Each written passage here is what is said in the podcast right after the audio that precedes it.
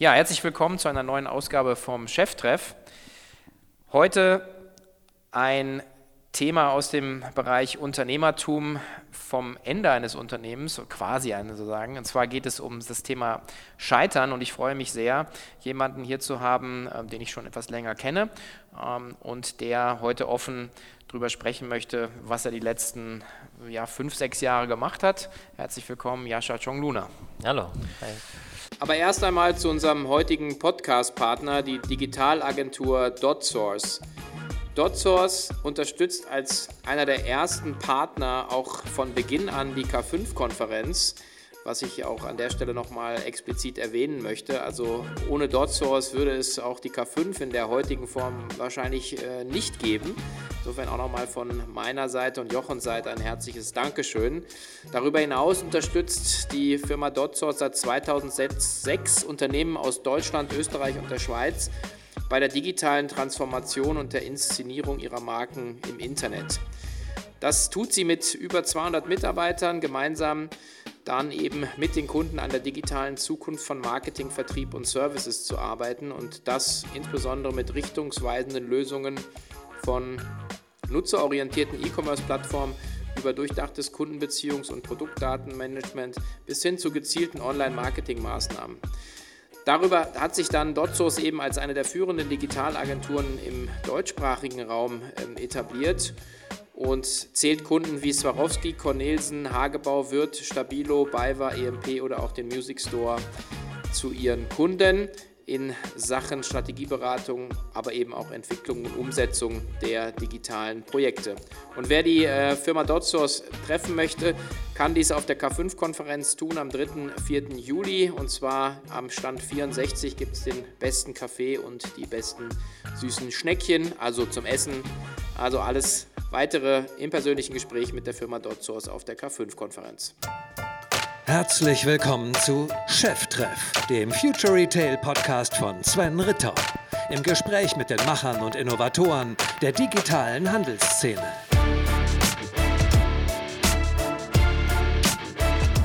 Ja, ähm, vielleicht für alle, die nicht wissen, äh, was du die letzten Jahre gemacht hast. Du hast dich im Bereich ähm, ja, Brillenfachhandel sozusagen spezialisiert mit der Firma iGlass 24 oder iGlass 24 wahrscheinlich eher, sozusagen Englisch.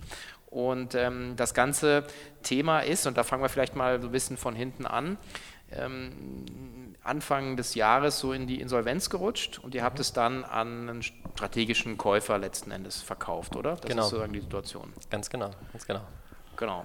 Vielleicht fangen wir noch mal ein bisschen an für alle Hörer, die sozusagen nicht wissen, was ihr gemacht habt, was sozusagen die, die Ursprungsidee war, mit der ihr gestartet seid. Also anders als Mr. Specs habt ihr euch ja noch mehr spezialisiert. Ganz genau, ganz genau. Also wir haben uns ähm, darauf spezialisiert und waren in dem Bereich auch der Erste am Markt, ähm, die sogenannte Wiederverglasung von Brillen ähm, oder auch K-Glas für Brillen, macht es mhm. manchmal ein bisschen deutlicher. Das heißt, für Kunden, die schon eine Brille besitzen, aber neue Gläser brauchen, weil die zum Beispiel verkratzt sind oder sich die Sehstärke geändert hat, diesen Bereich der Augenoptik haben wir online abgebildet mhm. und ähm, dort, äh, wie gesagt, waren wir wirklich klassischer First Mover haben ähm, das erstmalig äh, da versucht. Ähm, der Gedanke damals war, dass es eben mit Mr. Specs und Brille 24 ähm, auch ein Netzoptiker, der damals noch größer war, ähm, schon die Vollsortimenter gab in der Augenoptikbranche, aber eben für diese, für diese Nische, die Spezialisierung, ähm, noch niemand und es macht immerhin ein Drittel des Marktes aus, offline. Und äh, haben wir sozusagen dadurch ähm, eigentlich eine ganz gute Marktlücke und Marktchance für uns gesehen oder glaubten, die glaubten die zu sehen. Ja. Genau. Und ähm, ja, ähm, haben den Markt auch, auch, auch so weit entwickelt. Da gibt es jetzt mittlerweile ab über 25 ähm, Player, die sich da tummeln. Und iGlass 24 war bis zum Schluss ähm, der Marktführer und auch der, der, der immer neue Sachen, sage ich mal, gepusht hat. Ähm, der größte Markt, aber wie du schon eingehend sagtest, ähm, hat für uns trotzdem nicht ganz gereicht. Ja. Mhm, okay. Also das auch nochmal ganz klar hier, heute Sven Ritter und ich äh, unterwegs äh, auf dem Weg ähm, hier Smart Ass Comments, sondern uns geht es ja in der, in der Session jetzt wirklich darum, auch Learnings äh, einfach zu erarbeiten und auch ehrlich drauf zu schauen, was, was, was so die letzten Jahre einfach strategisch passiert sind und auch für euch Hörer natürlich dann auch ein paar Sachen abzuleiten, wo man sagen kann, okay, habe ich schon mal gehört. Mhm. Ähm, für mich noch spannend ähm, das Thema ähm, Businessmodell. Wir hatten ja auch damals, glaube ich, 2012 äh, 2013 mal so gesprochen, ähm, mhm. als mhm. ihr im Prinzip äh, einfach so angefangen habt. Ich habe, glaube ich, auch noch einen Businessplan irgendwo gefunden ähm, oder den ersten Pitch. Und ähm, damals erschien es mir schon, also ich habe das schon das Geschäftsmodell gesehen mhm. ähm, und man kann ja immer nicht ansehen, wie viel Potenzial da drin ist. Aber also was man schon sehen konnte, war sozusagen dieses Spezialisierung in der Spezialisierung sozusagen. Mhm. Und ähm, was war da die Rationale? Weil ich glaube, das äh, so Brillenglas sozusagen Einkauf, Verkaufspreis, da gibt es dann, glaube ich, eine unglaublich hohe Diskrepanz, glaube ich. Ne? Ja, genau. Also ähm, klar, Gründe, warum wir da reingegangen, das eine ist sozusagen, dass es nicht besetzt war, es war ein, ein White Spot. Ähm, zum anderen ähm, sind die Margen sehr, sehr hoch auf das Brillenglas. Ja, ähm, um das um es zu verdeutlichen, wir haben die Brillengläser 50% günstiger verkauft als ein Vielmann und damit so circa 70 Prozent günstiger als ein ähm, traditioneller Optiker mhm. und hatten trotzdem noch 80 Prozent Marge okay, auf wow. Einkauf ähm, zu Verkauf. Ja. Ähm, allerdings kommt natürlich auch ein bisschen Wertschöpfung noch dazu. Ja. Man muss die Brillengläser einschleifen in die Brillen, also da ist auch ein bisschen Handwerk sozusagen, Arbeit ähm, äh, notwendig. Es ist nicht nur Handel. Ähm, Nichtsdestotrotz war das ähm, sozusagen irgendwie verlockend und für uns als Gründer damals auch, weil wir haben das am Anfang alles aus eigener Tasche gezahlt, sozusagen gebootstrapped, ähm, relativ lange, dass es ähm, nicht sehr kapitalintensiv war. Also wir brauchten kein eigenes Lager erstmal aufzubauen, keine große Logistik, sondern dann, wenn der Kunde die Brillengläser online bestellt hat, haben wir die beim Hersteller geordert und die waren dann per Overnight Delivery in den meisten Fällen bei uns. Das heißt, bevor die Brille eingegangen ist, hatten wir das Glas schon und konnten dann direkt auch, auch mit der Arbeit beginnen. Mhm. Ähm, so, und das war halt relativ kapital, kapitalschonend. also Anfang. quasi fast schon negatives Working Capital dann eigentlich. Absolut, oder? ja genau, okay. genau, ja, negatives ja. Working Capital. Und der Prozess ist dann sozusagen also Online-Akquisition des Kunden. Der Kunde schickt seine Brille zu euch, parallel gehen sozusagen die Gläser ein ähm, vom, vom Hersteller und dann wandelt ihr das wieder und schickt es dann praktisch an den Kunden raus, oder? Ganz genau. Und die Brille muss eben vom Kunden auch noch zu uns. Ja, das ist auch nochmal so eine Herausforderung, eine Hürde auch für den Endkunden, diesen Service online zu machen. Ähm, auch wenn wir das versucht haben, bestmöglich zu lösen. Der Kunde hat von uns Einsendematerial bekommen ähm, ähm, und, und, ein Einsendelabel. Ähm, dann haben wir versucht, das sozusagen die Hürden zu senken, aber nichtsdestotrotz muss der Kunde auf die Brille eben verzichten können, auch für immer mindestens drei Tage. Ähm, und ähm, genau, ansonsten ist der Prozess genau wie von dir beschrieben. Und eine Sache, die du da jetzt auch schon angesprochen hast, Kundenakquisition, ja, die Marge zwar hinten raus ist, ist, ist sehr, äh, sehr attraktiv und hat sich, hat sich auch immer besser natürlich dargestellt mit, dem, mit der Skalierung, mit den besseren Einkaufskonditionen. Ähm, ähm, die Retourenrate ist extrem niedrig, ja, die war bei uns bei, bei unter 2%, mhm. weil der Kunde kennt ja die Fassung schon, ja, die ja. steht ihm, die gefällt ihm und unser Handwerk haben wir, haben wir sehr gut beherrscht. Ja. Das waren sozusagen Dinge, die, die da sehr gut waren, auch für den E-Commerce. Auch das Thema ähm, Logistik oder, oder die Komplexität der Logistik und damit verbundene Kosten, die waren sehr überschaubar, weil, wie gesagt, zum Beispiel kein eigenes Lager brauchten. Aber die Kundenakquisition, das war nachher, ähm, ähm, äh, das hat sich als sehr schwer, sehr schwer herausgestellt. Ja. Okay. Ähm, äh, den Kunden sozusagen erstmalig davon zu überzeugen, diesen Service zu nutzen. Mhm. Wenn sie es dann genutzt haben, dann waren wie gesagt 98 Prozent super zufrieden und haben auch relativ schnell für Brille oder Brillengläser relativ schnell wieder neu bestellt. Also Customer Lifetime war auch, auch relativ hoch. Trotzdem der, die Kundenakquisitionskosten, okay. das hat uns so ein bisschen das Knick gebrochen. Okay, da hätten wir schon mal ähm, eine, ein Thema, wo, sagen, wo euer Modell sozusagen ähm, wahrscheinlich ein paar, ein paar Klippen hatte. Mhm. Ähm, Nochmal vielleicht sagen auch für, für die Zuhörer, ich meine, du, äh, sagen, du hast ja auch einen, einen sehr zahlengetriebenen äh, Background. Du warst, äh, warst bei Roland Berger, du warst, äh, warst dann bei Zooplus fürs Business Development zuständig und hast dich dann sozusagen selbstständig gemacht genau. in einem Markt, das hat mich auch überrascht, wo man äh, über 40 Millionen, also fast also mehr als jeder zweite, 45 sind es glaube ich, äh, Brillenträger gibt, äh, sagen in, in, in Deutschland äh, und glaube ich über 6 Milliarden äh, umgesetzt werden, natürlich jetzt mit Gestellen.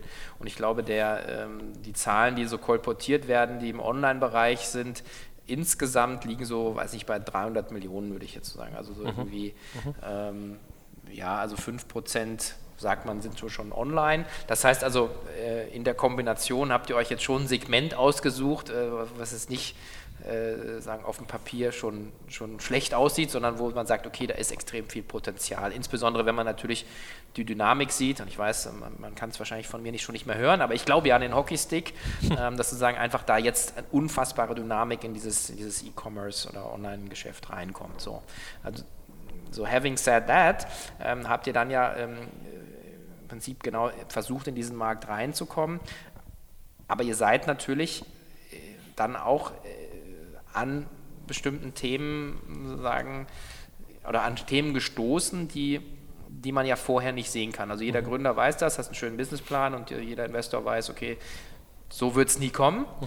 Ähm, also hatten wir gesagt, okay, an, ein Thema Kundenakquisitionskosten. Mhm. mhm. Ähm, das, das, heißt ja dann auch wiederum, man, man weiß nicht so genau, wie man den Kunden letzten Endes dazu bringt, den Service in Anspruch zu nehmen, oder? Ja, ja ich glaube, dass das auch, ähm, weil du auch jetzt die, die, die Nische angesprochen hast, für Nischenplayer wahrscheinlich schon extrem wichtig ist, ähm, eine gute und funktionierende Marketingstrategie zu haben, eben diesen Zielkunden in der Nische ist und das eben nur relativ wenige von vielen, den jetzt gezielt anzusprechen, ja, weil sonst habe ich eben zu viel Streuverlust und damit zu hohe Kosten. Und ähm, äh, wir wussten schon, ähm, in einer gewissen Weise, wer unser Zielkunde ist. Ne? Klar, Brillenträger, online-affin, eher männlich, ja, weil sich männliche Kunden häufig leichter damit tun, neue Services auszuprobieren als, als, als weibliche Kunden vielleicht. Ähm, ähm, dann musste er eben ähm, die Möglichkeit haben, auf die Brille zu verzichten. Er, er, musste seine Augenwerte kennen, ist auch nochmal so eine Hürde, weil online eben noch nicht möglich ist, die, die Augenwerte neu zu messen. Das heißt, der Kunde muss die irgendwo anders her haben. Nur das jetzt zu targeten im, im Online-Marketing-Bereich ist halt sehr schwer. Ja, was wir meistens noch machen konnten, war männlich, online-affin, Alter irgendwie 30 bis 60, äh, vielleicht auch schon, hat schon mal irgendwo auf ähm, äh, die Werbung von Online-Optikern reagiert, sei es Mr. Specs Brille 24. Okay. Die Dinge konnten wir noch targeten, aber der Rest sozusagen nicht. Ja, und ähm, das ähm, ist wahrscheinlich so auch, auch, auch ein Learning für uns, ja, wenn man so auf so eine Nische geht, dann braucht es eigentlich als Voraussetzung auch die Möglichkeit, diesen Zielkunden wirklich ganz gezielt ansprechen zu können und dann nicht die breite Masse bewerben zu müssen und zu hoffen, dass eben ein paar wenige hängen bleiben. Ja. Okay. Das heißt also, ein Mr. Specs kolportierte Zahlen irgendwie äh, 100 Millionen plus Umsatz und ihr wart dann im Vergleich wahrscheinlich ein Hundertstel, Fünfzigstel, ich weiß nicht, auf jeden Fall wart ihr dann offensichtlich sehr viel kleiner. Mhm. Ähm, und ähm, dann stellt sich ja dann auch irgendwann die Frage, man, also man merkt das ja jetzt nicht erst äh, nach sechs Jahren, dass die, die CACs, die Kundenakquisitionskosten einfach so, so sind. Mhm. Was habt ihr dann versucht an Geschäftsmodellveränderungen? Mhm. Äh, in welche Richtung? Ja, genau. Also wir haben, wir haben relativ schnell ähm, gemerkt, am Anfang ließ es sich noch gut skalieren. Ja? Also mit eben besseren SEO-Platzierungen und so weiter sind wir relativ stark gewachsen. Aber dann irgendwann haben wir gemerkt, dass wir den Markt eben nicht selber machen können. Ja, das wäre zu teuer gewesen, da hatten wir auch nicht die, die richtigen in Investoren dafür, ähm, sodass wir eigentlich im Endeffekt darauf ähm, äh, hoffen hätten müssen, dass es zum Beispiel ein Mr. Specs, und es war uns immer klar, die gehen irgendwann, natürlich werden die ihr Portfolio auch noch dahingehend ausweiten oder ihr Sortiment, ähm, dass sie auch die Wiederverglasung mit aufnehmen, also irgendwie zu einem komplett Optikangebot gehört und sagen, ein bisschen vielleicht auch die die naive Erwartung und Hoffnung, ja, dass die das, wenn die dann in einem Werbespot, zum Beispiel Mr. Speck sagt, ja, bei uns gibt es Sonnenbrillen, Kontaktlinsen, Brillen mit Sehstärke und jetzt auch die Wiederverglasung von Brillen, ja, dass das dann irgendwie diese Customer Awareness einfach mal schafft. Ah, das gibt's auch, das geht auch online, weil das wusste halt niemand. Ja. Das Suchvolumen nach Brillengläser austauschen war dementsprechend auch sehr gering bei Google. Ja. So und ähm, jetzt aber nur zurücklehnen zu warten, dass vielleicht Mr. Specs das irgendwann mit aufnimmt damit den Markt größer macht, ähm, ist natürlich keine, irgendwie keine Strategie. Ja. Selber den Markt machen wäre zu teuer gewesen für uns. Okay.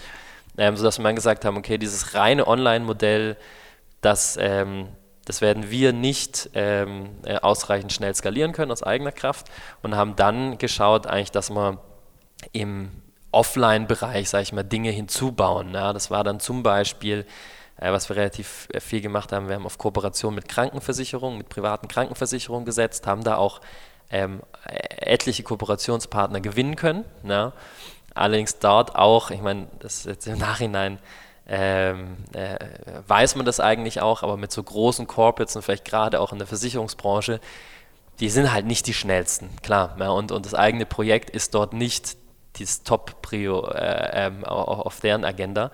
Ähm, wir sind sozusagen super in die Gespräche gekommen, haben auch einige Kooperationen unterzeichnet, aber das zu monetarisieren, das hätte wahrscheinlich noch ein paar Jahre gedauert, bis die dann mal wirklich einen eigenen Tarif für uns bauen, was immer unser Ziel war. So hatten wir so ein paar Marketing-Kooperationen, wo ein bisschen was kam, aber hat unseren Case irgendwie nicht, nicht, nicht, nicht gerettet. Ähm, und parallel dazu haben wir auch mit, ähm, mit, mit größeren Warenhäusern, also sag ich mal, Karstadt, Kaufhof, so die Richtung, ähm, Kooperationen angestoßen, weil dort eben sehr viele Sonnenbrillen verkauft werden. Ja, Sonnenbrillen werden in Deutschland zu 80 Prozent eben nicht vom Optiker verkauft, sondern von anderen Retailern. Okay. Und da wollten wir sozusagen uns als Kooperationspartner platzieren, weil wir gesagt haben, äh, perfekt, ihr macht nur die Fassung eigentlich, wir machen nur das Glas und zusammen können wir jetzt in einem Kaufhof ähm, Sonnenbrillen mit Sehstärke verkaufen. Ne?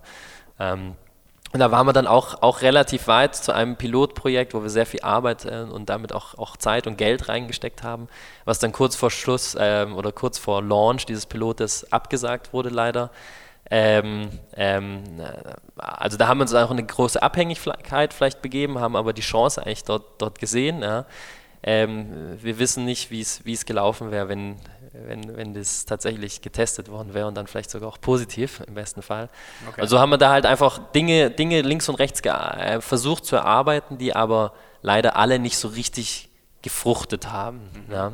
Okay, und das Team genau. war natürlich jetzt auch, glaube ich, in der Spitze mit 15 Leuten. Genau. Ja, auch nicht, nicht so super riesig. Also genau. das, äh, das ist ja schon ein Stretch, wenn man sagt, man macht B2C hat dann noch Operations und macht dann noch einen B2B-Vertriebskanal äh, auf. Ähm, das ist äh, klar. Schon, schon sportlich. Ja, klar, klar. Und wir sind halt, klar, 15 Leute, das ist angesprochen, auch vom, vom Funding her.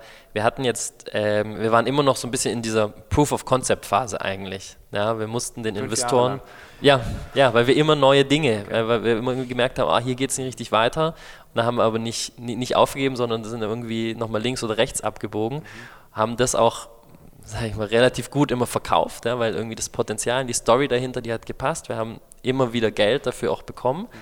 Ähm, aber natürlich erstmal, um diesen Proof zu bringen. Ja. Und ähm, deswegen auch nicht mit einem gigantisch großen Team, sondern die ersten Schritte muss man natürlich meistens mhm. mit überschaubarem Kapital erstmal, erstmal machen. Mhm. Und ähm, ja, und das ist immer, das, und der Durchbruch ist uns halt im Endeffekt nie geglückt, auch wenn dieses B2C-Online-Geschäft immer weiter gewachsen ist aber das war halt kein richtiger Venture Case eigentlich. Aber man sieht, die, die, die ähm, also Mr. Specs und Co., die ja ähm, jetzt ja selber auch äh, in Richtung Offline ja gehen. Ähm, für mich auch die Frage, äh, sagen, ähm, habt ihr das auch versucht, sagen Offline auszuprobieren oder ja, also selber, ja. nicht nur über Kooperationspartner oder? Äh, wir haben tatsächlich auch mal einen ähm, Piloten gemacht mit eigenen Stores.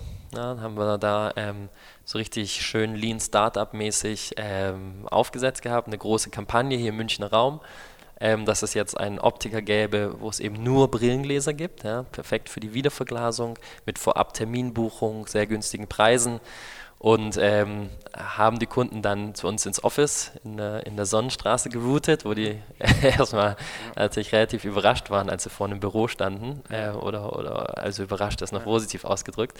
Hatten dann aber in einer unserer Büroräume so ein Optikstudio nachgebaut, haben die ähm, ähm, Kunden dann in den dritten Stock geführt und ähm, unsere Leute waren relativ gut darin, die dann erstmal wieder irgendwie auf den Boden zu bringen und da Vertrauen zu schaffen, hatten auch eine sehr hohe Konvertierungsrate, das hat alles gepasst.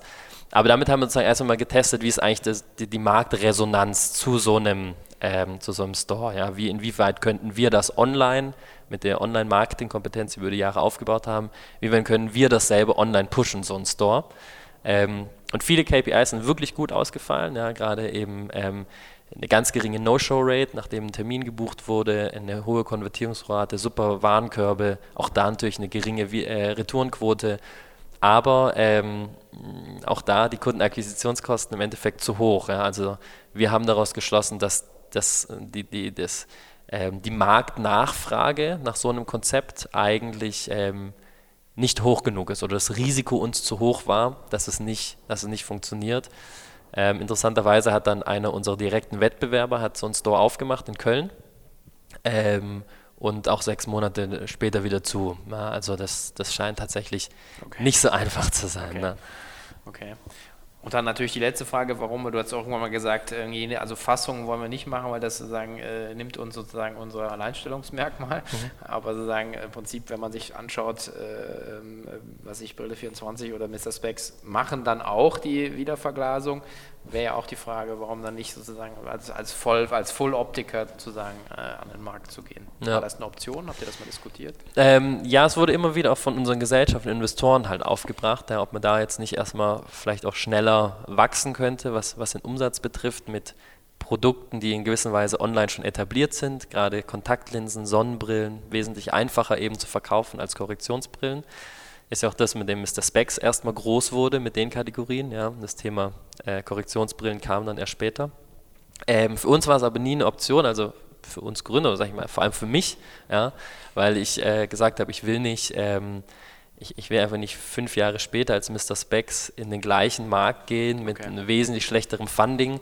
Da habe hab ich irgendwie die Perspektive nicht, nicht gesehen, ja, sondern ich wollte lieber dann meine eigenen Fußstapfen irgendwo machen, mhm, äh, auf okay. die Gefahr hin, dass es vielleicht nicht, nicht, nicht, nicht, nicht klappt. Ja. Ähm, also die, ich glaube auch, dass das an sich schon richtig ist, oder, oder, oder, oder, sagen wir so, es fühlt sich für mich auch im Nachhinein gut an, die Entscheidung, ja. ähm, wirklich auf, eine, auf ein USP zu gehen irgendwie, ne, sich da zu differenzieren. Ähm, allerdings muss man natürlich schon die Frage stellen, war das ähm, nachher die richtige, die richtige Positionierung oder war die Herangehensweise vielleicht, vielleicht die richtige? Ja? Weil es ja. hat ja offensichtlich nicht geklappt. Ja? Und Differenzierung, nur der Differenzierungswillen ist natürlich irgendwie auch, mhm. auch, auch ähm, nicht unbedingt zielführend. Ja? Mhm. Ähm, aber da jetzt sozusagen als Copycat irgendwie wesentlich kleiner und wesentlich später unterwegs zu sein als Mr. Specs, das äh, hat, mich, hat mich nie gereizt. Ja. Okay. Ja. ja, fair enough. Also ich meine, das äh, ist ja auch äh, nicht nur äh, Gründen um des Gründens willen, sondern wahrscheinlich auch, wenn man ja auch, wie du sagst, halt ein, irgendwie eine Spur im Sand hinterlassen.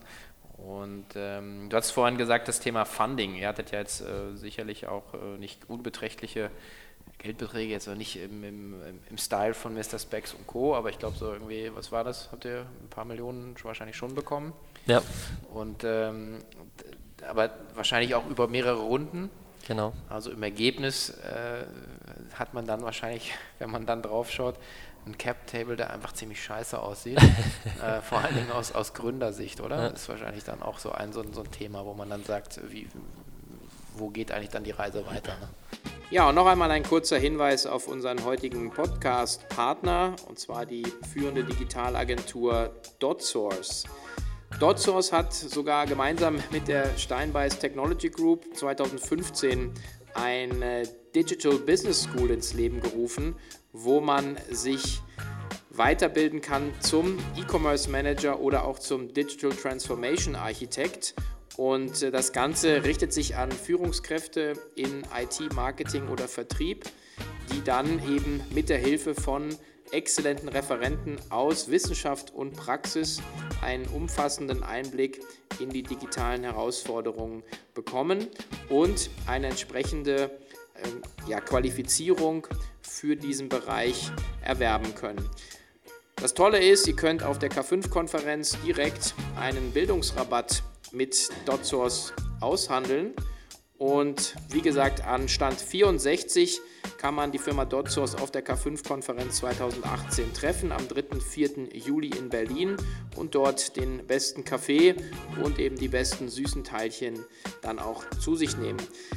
Andere Kunden, die dies bereits sozusagen gemacht haben, sind Firmen wie Swarovski, Cornelsen, Hagebau, Wirth, Stabilo oder auch EMP oder der Music Store, die sich eben hier von der Kompetenz der Strategieberatung respektive Entwicklung und Umsetzung der Firma DotSource hier auch schon überzeugt haben. Ja, absolut. Also wir hatten, wir hatten mehrere Runden ja, mit dann immer höheren Beträgen und auch eigentlich eine, eine sehr, sehr guten Bewertung, muss man ehrlicherweise sagen.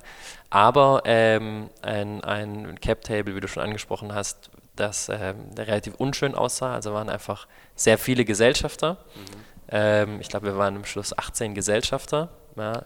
Hinzu wow. kommt auch noch, dass auch aus von den vom ursprünglichen Gründerteam haben sich auch ähm, war zum Schluss auch niemand mehr da. Ja, da, das ist nochmal eine, eine Story für sich, aber da haben wir auch, okay. da auch, auch versucht, Lösungen zu finden mit der Zeit. Die sind eigentlich alle raus. Ähm, und ähm, das hat uns jetzt, sage ich mal, in der, in der äh, Entwicklung von iGlass 24 gar nicht so sehr gehemmt. Ja, das ließ sich einigermaßen gut managen, weil wir auch irgendwie relativ professionelle ähm, Investoren, auch, auch Angels dabei hatten, die irgendwie sehr vernünftig waren, die sich teilweise auch aus anderen Investments kannten. Ähm, die zum Beispiel, die Angel waren alle gepoolt, das hat alles gut funktioniert. Ja. Interessant war dann schon, aber ganz zum Schluss, ähm, ähm bevor wir in die Insolvenz, als eigenes 24 ist ja in die Insolvenz gegangen, aus der Insolvenz dann verkauft worden. Ähm, wir haben davor versucht, das Unternehmen schon zu verkaufen, war relativ lang auf Roadshow und da war es dann schon interessant, dass diese Allianzen innerhalb der Investoren, die hatten sich davor immer sehr gut abgestimmt, auch gegenüber uns, ja, was natürlich gut ist, um deren Interessen zu wahren, aber für uns auch die Arbeit einfacher gemacht hat. Die haben dann schon extrem angefangen zu bröckeln, wenn es mal an die, an die verschiedenen Liquiditätspräferenzen geht. Ja, wenn da mal so ein Kaufspreis ähm, im, im Raum steht und halt klar ist, irgendwie die, die Investoren aus den ersten zwei Runden sehen qua Vertrag erstmal nichts. Ja, ähm, äh, wir hatten aber einen relativ hohen Drag, also wir brauchten die Zustimmung eigentlich von allen. Ähm, so und ich glaube, dort hätte es uns definitiv ähm, das Leben irgendwo schwer gemacht, mit so vielen Gesellschaftern, die sozusagen immer unter einen Hut alle zu bringen. Ja. Es gilt ja dann immer äh, Last Money in Rules sozusagen, also genau. die, die zuletzt reingehen, äh, die äh, bestimmen dann die Terms ne? ja. und dann äh, genau, dann kommt halt die, die, sogenannte Liquidationspräferenz, das heißt also im, im Verkaufs- oder Veräußerungsfall gibt es dann eben unterschiedliche äh, sozusagen Formeln oder Bedienungsregeln, äh, je nachdem, wann man rein ist, mit wie viel Geld und so weiter. Ja. Äh, als Gründer sieht man da lange, lange gar nichts meistens. Ähm, ich, äh, ich kann verstehen, warum man das macht. Ähm, aber es gibt halt eben auch genau solche Cases, wo es dann, wo man dann eben eigentlich einen Vertrag oder wahrscheinlich wieder auf, aufschnüren muss, weil sonst kommt man eben nicht zu einem Ergebnis mhm. und, äh, dann ist man eben natürlich dann auch in der Geschäftsführung dann irgendwann gezwungen, äh, zum Insolvenzrichter zu gehen, ja. damit man sich nicht strafbar macht. Ja. Und dann gibt es das Ding meistens für einen Apfel und ein Ei, oder? Ja. Ich weiß nicht, ja. also ich meine, die Zahlen, ja, ist ja so. Also das, ist, das, das fasst ja dann auch keiner mit der Kneifzange an. Ja. Er sagt halt so, okay, komm, äh, nehme ich halt die Assets oder wir lassen es halt gegen die Wand fahren. Also ich weiß nicht, wie bei euch jetzt, wie lang war der Prozess dann? Ähm, du meinst jetzt die, die Insolvenz, praktisch ja. Insolvenzprozess. Ähm, ja gut, wir waren dann in einem vorläufigen Insolvenzverfahren. Das ähm, geht drei Monate, weil solange auch die Mitarbeiter über das Insolvenzgeld noch bezahlt werden können. Ähm, das war uns ganz wichtig, weil wir wussten, wir können es nur so verkaufen. Ja, ähm, haben dann eben auch auf eigene Initiative hin einen vorläufigen Insolvenzverwalter uns dazu geholt, weil der so eine Vorfinanzierung von diesem Insolvenzgeld machen muss, äh, machen kann. Andernfalls müssen die Arbeitnehmer eben bekommen zwar ihr Geld, aber müssen vielleicht vier Monate darauf warten. Das können halt nicht, nicht alle oder die wenigen, wenigsten. Und er kann eine Vorfinanzierung machen. Die bekommen pünktlich ihr Gehalt. Ähm, genau, und dann war das drei Monate sozusagen im vorläufigen Verfahren. Da haben wir aber mit den dann noch verbliebenen Interessenten ähm, schon sprechen können, die es kaufen wollten ähm, eigentlich alles, alles dingfest gemacht und dann im offenen Verfahren das noch einen Monat weitergeführt und dann ähm, wurde es eben zum Käufer überführt. Ja, okay. Genau. Was, genau. was, was, zahlt man dann so Multiple auf, auf Umsatz oder EBTA oder keine Ahnung oder was, was Also die waren das die, die, diese diese Bewertungsmodelle, die hatten wir vorher alle. Ja. Ja. dann mit, mit Offenlegung des, des Insolvenzverfahrens war das völlig ähm, obsolet. Also dann ähm, ein, ein Interessent, der wollte vor zwei Jahren ähm, ähm, noch für 5% des, an, an der Firma 300.000 ähm, Euro zahlen. Ja, ja. Okay. und ähm, äh, der hat dann ähm, für 100% der Firma 50.000 Euro geboten im offenen Verfahren. Okay, ja. Also, also wird halt einfach geschaut, ja, kann ich ja. jetzt für ein Apple und Ei, kann ich sehr günstig schießen, weil es halt offensichtlich ist, dass ein Unternehmen in, irgendwie in Schieflage ist. Und dann der vorläufige Insolvenzverwalter hat dann so Allmacht oder wie ist das? Also ist man dem ausgeliefert oder, oder, ja, man, oder, oder ja, jein. Also man ist als Geschäftsführer ähm, ähm, schon auch noch ähm, ähm verantwortlich für das Unternehmen. Ja, ähm, es ist quasi ein Zusammenspiel zwischen Insolvenzverwalter und Geschäftsführer. Man muss die meisten Dinge auch gemeinschaftlich dann unterzeichnen. Ähm, allerdings ist es wahrscheinlich nicht möglich oder nicht, nicht sehr empfehlenswert, als Geschäftsführer dann noch Alleingänge zu machen. Also ich habe dann eigentlich alles in Abstimmung mit dem Insolvenz, äh, mit dem vorläufigen Insolvenzverwalter gemacht. Mit dann dem offenen Verfahren, da ist dann tatsächlich der Insolvenzverwalter sozusagen der neue Geschäftsführer mhm. ähm, und man arbeitet dann nur noch zu. Okay. Genau. Gut. Genau. Aber da kann man ja auch Glück und Pech haben wahrscheinlich, oder? Wenn, je nachdem, wer das macht. Ich meine, die werden, sind alles meistens erfahrene Leute, äh, ähm, die das machen. Ja. Aber ähm, ist wahrscheinlich, also gibt schon wahrscheinlich schon viel Interpretationsspielraum, ob man ein Asset noch als verwertbar sieht oder nicht. Oder ist das, das klar geregelt? Nee, na, natürlich. Also man muss ja auch schauen, was ist die irgendwie die Motivation oder die Zielsetzung des Insolvenzverwalters. Ist es ähm, schon, wenn es geht, das Unternehmen zu sanieren oder zu übertragen, ähm, primär. Ja, ähm, natürlich auch zu schauen, sind die sogenannten Verfahrenskosten gedeckt. Verfahrenskosten sind ähm, in erster Linie erstmal die Vergütung des Insolvenzverwalters, dann noch ein bisschen die des Amtsgerichts. Ähm, da schaut er sehr, sehr, sehr genau drauf. Ja, das ist auch so eine Sache, wenn man dann zum Beispiel mit ähm, Insolvenzantrag zu wenig Cash auf dem Konto hat und der Insolvenzverwalter eben sich nicht sicher ist, ob seine Eigenkosten gedeckt sind, dann wird sowas ja auch mangels Masse abgelehnt und dann ja, okay. muss der Geschäftsführer aber den gesamten Insolvenzprozess selber machen. Und dann gibt es natürlich auch viele Dinge, die man falsch machen kann. Also das war was zum Beispiel, wo ich drauf geschaut habe, ja, dass dann noch äh, so viel Geld auf dem Konto ist, dass das eben auch ähm, ein professioneller Insolvenzverwalter da dazukommt. Okay. Genau, und da gibt es bestimmt solche und solche. Mit unserem waren wir im Endeffekt ähm, zufrieden. Ja? Wir haben unser Ziel erreicht, nämlich ähm, ähm, das Unternehmen dazu zu übertragen oder iGlass 24 zumindest die Assets zu übertragen. Es lebt weiter, die Idee lebt weiter, die Marke lebt weiter. Die Endkunden hatten gar keine Auswirkungen gespürt. Ähm, ähm, streng genommen sind nämlich die Käufe, die vor Antrag ähm, ähm, bezahlt wurden, eine Insolvenzforderung. Die haben kein Recht auf Lieferung der Ware. Ja, das haben wir zum Beispiel alles, alles durchboxen können mit unserem Insolvenzverwalter, dass die noch beliefert werden, dass der Marke da eben kein so großer Schaden auch, auch zukommt. Ähm, insofern sind wir, sind wir zufrieden ja, damit, dass, dass es jetzt eben weitergeht. Ja. Und unsere Mitarbeiter hatten auch alle ein Übernahmeangebot mhm. ähm, vom Käufer. Das war natürlich auch, auch schön.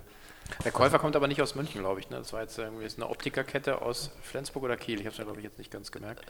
Also genau. Aus dem Norden. Aus dem Norden, genau. Genau. Sind dann genau. also alles verlagert worden dann auch? Oder? oder? Ähm, ja, also ähm, ein Teil pendelt jetzt sozusagen ein bisschen, arbeitet teilweise aus München, teilweise dort. Ähm, perspektivisch müssten diese Mitarbeiter ähm, dann aber dort ähm, äh, umziehen. Ja? Mhm. Und, und, und ganz im Norden von Deutschland dann okay. neu anfangen.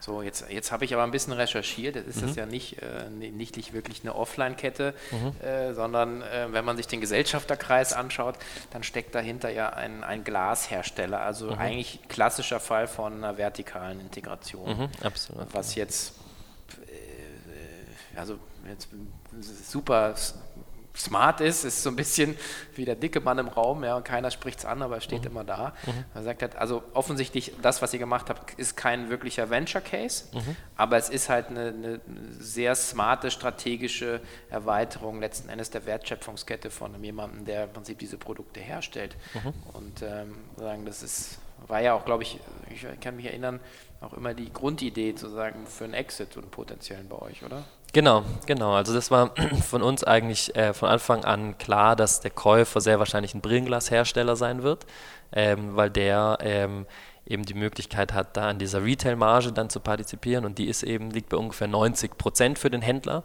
Ähm, ähm, und insofern ist die Story schon, schon aufgegangen. Ja, und es ist auch, muss ich schon sagen, ähm, da ziehe ich auch eine gewisse Befriedigung äh, bei ja. raus. Ja. Bin sehr zufrieden und äh, glücklich darüber, dass wir iGlass 24 jetzt noch verkaufen konnten, auch wenn es aus der Insolvenz raus ist, ähm, dass wir schon gesagt, die Idee weiterlebt und äh, dass man von A bis Z irgendwie durchdekliniert zu haben, ja, von dem von der Schnapsidee, die wir ganz am Anfang mal über den ersten Businessplan, Business Case, dann Investoren zu suchen, Team zu suchen, Prozesse, Strukturen, Organisation aufzubauen, verschiedene Unter äh, Finanzierungsrunden zu machen ähm, und dann hinten halt tatsächlich auch noch den Verkauf äh, zu haben. Ähm, das, das, war, das war schon schön. Ja? Also wenn es jetzt einfach vom Erdboden verschwunden wäre, das wäre, glaube ich, schon in gewisser Weise frustrierend gewesen, ja, nach all den Jahren, die man reingesetzt hat. So lebe ich da, kann ich da sehr, sehr gut mit leben, muss ich sagen. Ähm, das Einzige, was ich nicht erreicht habe, ist meine finanzielle Zielsetzung. Ja, ich habe jetzt noch nicht ausgesorgt. Ja. Ähm, aber äh, an sich ist eigentlich das ja das, wo man vielleicht sogar am besten darauf verzichten kann, ja, je nach Perspektive, wenn es eben nur das Geld ist, was fehlt. Und alles andere ist, ist soweit eigentlich aufgegangen. Ja. Naja, in the grand scheme of things, da kannst du die, die ökonomische Veredelung, ich meine, äh, kann ja immer noch, noch, noch stattfinden. Vielleicht nicht jetzt mit dem Projekt, ähm, aber auch natürlich jetzt die Frage, wie, wie fühlt sich das jetzt an, hast du jetzt schon ein bisschen beantwortet, weil das Wort Scheitern ist ja sagen, gerade im, im äh, deutschen Raum anders als im angelsächsischen Raum, so ist ja eher diese Mentalität, ja okay, du hast Erfahrung gemacht, stehst wieder auf und so mhm. und sozusagen, ähm, und in, das ist ja in Deutschland schon immer noch oder auch im europäischen Kontext immer noch ein bisschen, ein bisschen schwieriger. Erlebst du das auch so, dass Leute, dass Leute so dann eher so, wenn sie so fragen und nicht wissen und du das so sagst, dann so eher so, äh, scheiße, was, was, also wie, wie dann reagieren, so also wissen nicht, was sie sagen sollen? Oder? Ja, total, total. Also ähm, genau, ich habe es auch gehört. So in den USA sagt mir eigentlich, ähm, bevor ein, ein, Unternehmer nicht mal ein Unternehmen auch an die Wand gefahren hat, darf er sich gar nicht Unternehmer nennen. Ja, das, das gehört eigentlich dazu was natürlich irgendwie super smart ist, weil das eben diese Angst nimmt. Ja? Und wenn die Angst nicht da ist, dann ähm, entsteht halt eigentlich viel mehr, viel mehr Unternehmertum. Ähm, aber hier in Deutschland ähm, ist es schon so, also auch im privaten Kreis sagen viele, ähm, wenn sie jetzt davon hören, dass es ihnen so leid tut mit iGlass 24, wobei es sich für mich eigentlich total gut anfühlt. Ja? Ähm, äh, wie gesagt, ich bin mit dem, mit dem Ergebnis kann, kann ich gut leben. Und aber auch im beruflichen Kontext. Ich habe jetzt zum Beispiel für meinen alten Herrn Roland Berger auch noch ein bisschen gefreelanced. Und ähm, ähm, dort hieß es dann meistens, naja, das sagst du mal vor Kunden lieber nicht, dass es insolvenz gegangen ist, ja, sondern sag einfach, es wurde verkauft, um da, also da, äh, sag ich mal, in dieser alten Welt ähm, ist es schon so, dass sich da dass sich da viele noch schwer mittun. Ja, und ich kann es auch verstehen, jetzt im, im, im Sinne von Roland Berger, ähm, dass eben der, der Kunde von Roland Berger dann vielleicht wiederum denkt, naja, wen, wen, wen schleppen die hier eigentlich an? Ja, einen, einen gescheiterten Gründer, wie soll der uns beraten können? Ja, mir persönlich ähm, war das jetzt auch bei der Suche nach einer neuen beruflichen Herausforderung eben ganz wichtig. Ich habe das immer sofort angesprochen, ähm, weil es mir wichtig war, dass ich ähm, ein Unternehmen finde oder eine, eine, eine, Kultur, Vorgesetzte, die damit umgehen können, ja? ähm, die das so sehen, wie, wie, wie ich es vielleicht auch eher sehe, dass man sagt, naja, ähm, im Misserfolgsfall, manchmal lernt man eigentlich vielleicht noch mehr sogar als im Erfolgsfall, wenn man sich noch stärker hinterfragen muss, ja? Ähm, und, und, und das Learning ist ja da. Also ja, die Erfahrung, das ist ja da. das ist ja das, worauf ich eigentlich als neuer Arbeitgeber setze. Also ich muss ja. sagen, die, die, die Kerbe der Insolvenz äh, habe ich bei mir noch nicht am Revers reingeritzt. Also auch, ähm, ja, also und ich, ich finde schon, die Erfahrung ist schon, also cool, ja, also, also finde ich jetzt. Wir hatten mit Plus mal äh, schon mit Insolvenzberatern gesprochen, weil es bei uns auch äh, das ein oder andere Mal, mag man jetzt nicht mehr glauben, äh, aber wirklich äh, ziemlich kurz vor knapp war. Mhm. Ähm, ja, sagen wir so, das kann, mehr kann ich öffentlich nicht sagen. ähm, aber ähm, insofern, der Kelch ist an uns vorbeigegangen. Aber ich, ähm, ich glaube schon, dass das äh, dass da eben extrem, extremer Wert liegt, äh, einfach auch solche Prozesse mal gemacht zu haben. Und wie du sagst, die Erfahrung, ähm, ein Geschäft aufzubauen zu haben, immer wieder zu pivoten, zu gucken, was geht, was nicht, das ist ja gerade, sagen, in dieser digitalen Welt ja im Prinzip das, was eigentlich allen anderen fehlt. Mhm, mhm ähm, und genau. wenn dann halt Berger äh, oder wie sie alle heißen, McKinsey und Co., halt, die haben halt das alle nicht, sorry. Mhm, also mhm, mhm. äh, die sind alles exzellente Berater und strategisch unfassbar gut geschult, aber die Experience haben sie halt nicht. Deswegen brauchen die halt Leute wie dich. Ja. Also insofern finde ich schon, finde ich schon, äh, finde ich schon spannend. Ja. Was, was, was hast du denn jetzt vor? Also Ja, genau, vielleicht eine Sache, die ich noch ja. gerade dazu sagen will. Also das ist tatsächlich so, ähm, ähm, äh, wir sind jetzt, wir sind äh, sozusagen mit einer Idee gestartet und die ist nicht aufgegangen und im Endeffekt mussten wir Insolvenz anmelden, aber es ist nichts Schlimmes passiert. Mhm. Ja, also das ist irgendwie so der Worst Case, den man sich ja vielleicht vorstellt. Ähm, all die Arbeit und all die, der Gehaltsverzicht und eigene Investitionen, die da, die da reingeflossen sind, die dann quasi dahin sind. Und es ist aber gar nicht schlimm.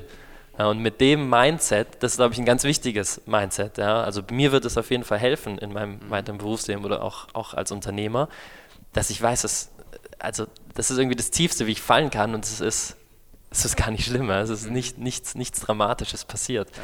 Ähm, genau, an, wie, wie, wie es bei mir ähm, weitergehen wird, ähm, ich sehe mich sozusagen mittlerweile ganz stark als, als Unternehmer meines Lebens. Also mir ist es ganz wichtig, dass ich mein Leben aktiv gestalte, ja, proaktiv gestalte. Ähm, und dazu gehört für mich äh, das Berufliche, aber auch zum Beispiel ganz stark das Private äh, und ganz stark die Familie. Und deswegen habe ich mich dazu entschieden, jetzt die nächsten Jahre, ich habe zwei kleine Kinder im, im, Alter von drei und eins, mhm. ähm, den Fokus stärker auf Familie zu legen, dass ich da viel Zeit habe für die Kleinen und vor allem auch viel, sag ich mal, geistige Kapazitäten noch frei für die Kinder und nicht alles in Beruf lege, nicht alle Körner im, im Beruf sozusagen ähm, verbrauche. Ähm, daher werde ich die nächsten Jahre erstmal nicht gründen. Okay. Bin mir ganz sicher, dass das etwas ist, was mich nicht loslässt, was wiederkommen wird. Ähm, aber ich möchte auf keinen Fall ähm, jetzt irgendwie in den nächsten zehn Jahren zum Beispiel nochmal alles auf die Karte Beruf und, und, und, und eigene Firma setzen.